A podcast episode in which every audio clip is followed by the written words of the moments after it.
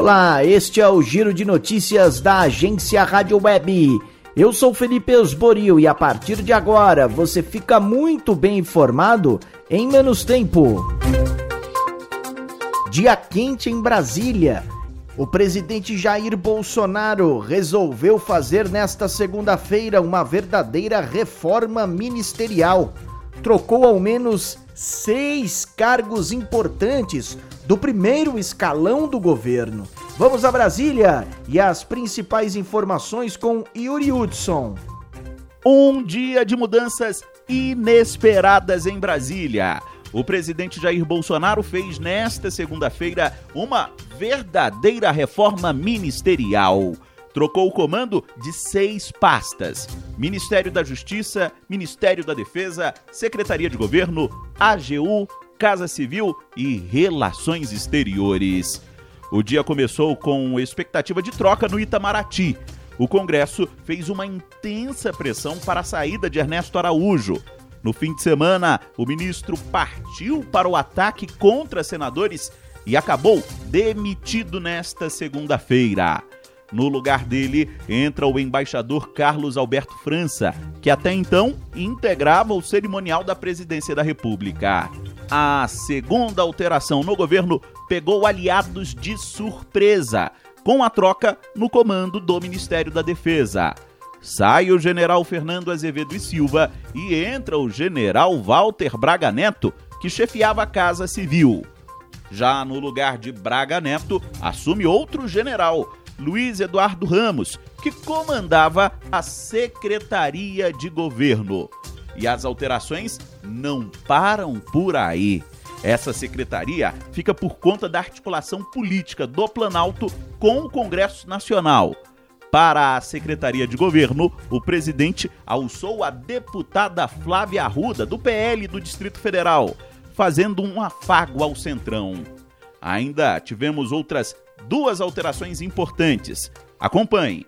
O Ministério da Justiça será comandado agora pelo então secretário de Segurança Pública do DF, delegado da Polícia Federal, Anderson Torres.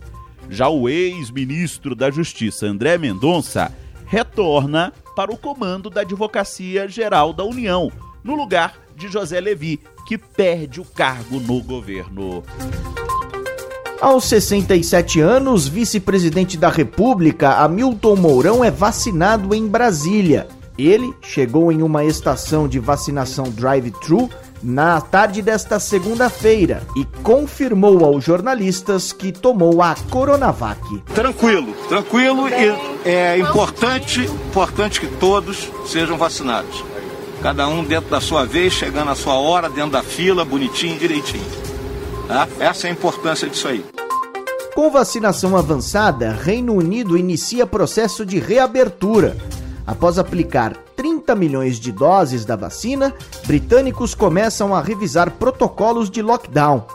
Em Portugal, é prorrogada a suspensão de voos com o Brasil até o dia 15 de abril. Vamos a Paris. Direto da Rádio França Internacional, Cristiane Capuchinho. Portugal decidiu prolongar mais uma vez a suspensão de voos com o Brasil e com o Reino Unido até o dia 15 de abril. O país europeu está fechado para brasileiros desde janeiro por conta da nova variante do coronavírus. Portugal, que aos poucos libera suas regras de restrição de circulação, teme a entrada de variantes do coronavírus que possam colocar em risco o controle da pandemia no país.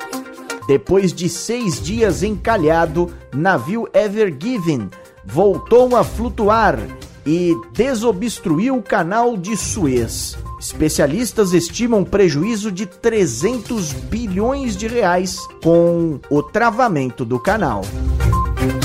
Governador de São Paulo, João Dória, afirmou que desconhecia o uso da técnica americana na Butanvac. O governador anunciou a nova vacina na última sexta-feira e afirmou que o imunizante é totalmente nacional, omitindo a contribuição de alguns pesquisadores norte-americanos. Já o governador em exercício do Rio de Janeiro, Cláudio Castro, celebrou aniversário dois dias depois de pedir à população para evitar festas. João Vitor dos Santos. O governador em exercício do Rio de Janeiro, Cláudio Castro, comemorou seus 42 anos em uma festa no domingo em uma casa em Petrópolis, na região serrana do estado. O evento contou com dezenas de pessoas, muitas delas sem máscara. A grande questão é que um decreto da Prefeitura de Petrópolis proíbe aglomerações até o próximo domingo, dia 4 de abril. Na última sexta-feira, Castro fez um apelo aos moradores do Rio. Não é hora de fazermos festas. Tem muita gente morrendo, muita gente na fila de um hospital e não é hora de fazermos festas.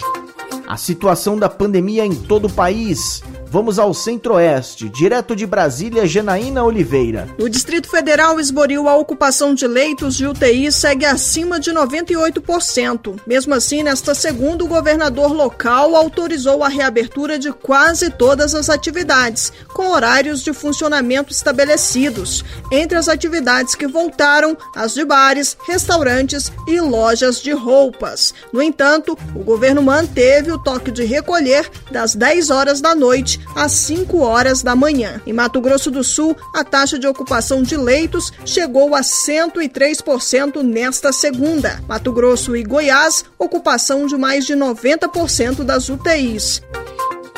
Em Salvador, Aline Costa nos informa a situação do Nordeste. Felipe, na região Nordeste do país, muitos estados continuam com números altos de contaminação e óbitos por Covid-19. O estado de Alagoas está próximo de atingir o maior número de mortes semanais pela doença. Foram 151 óbitos na última semana. No Ceará, a Secretaria de Saúde do estado está em alerta em relação a uma possível falta de medicamentos usados na intubação de pacientes. Em Pernambuco, Felipe, mesmo com mais 500 leitos abertos, abertos em um mês, a taxa de ocupação de UTIs está em 97%.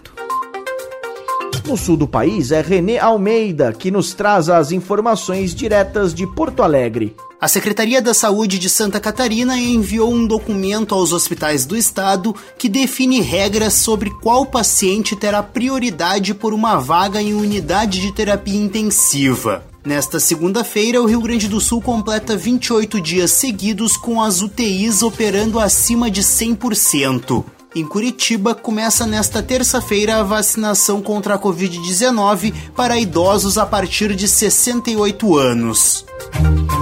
Edir Gaia, em Belém do Pará, nos informa a situação da pandemia no norte. A partir desta terça-feira, Belém e mais quatro municípios da região metropolitana saem do lockdown após duas semanas de medidas restritivas para conter a disseminação da Covid-19. Mas o Ministério Público Federal entrou com uma ação na Justiça exigindo que o lockdown seja mantido até que o governo do estado apresente os estudos técnicos e científicos que embasaram o relaxamento das restrições. O MPF alega que o comitê científico formado para avaliar as medidas contra a Covid-19 no Pará não se reúne desde julho. Ponto final nesta edição do Giro de Notícias. Amanhã eu volto com mais informação em menos tempo. Até lá!